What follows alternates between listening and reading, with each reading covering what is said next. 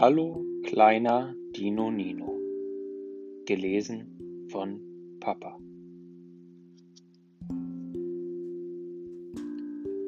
Es knackt, es kracht und eins, zwei, drei schlüpft Dino Nino aus dem Ei.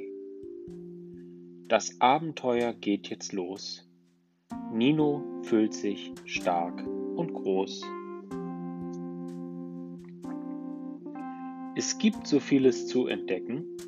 Wer spielt dort hinterm Stein verstecken? Nino hüpft und Max der winkt. Wie herrlich, dass wir Freunde sind.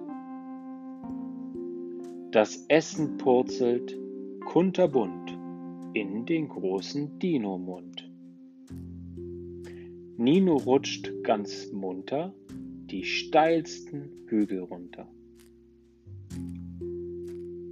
Abends dann bei Mama Dino ist er nur ihr kleiner Nino. Ende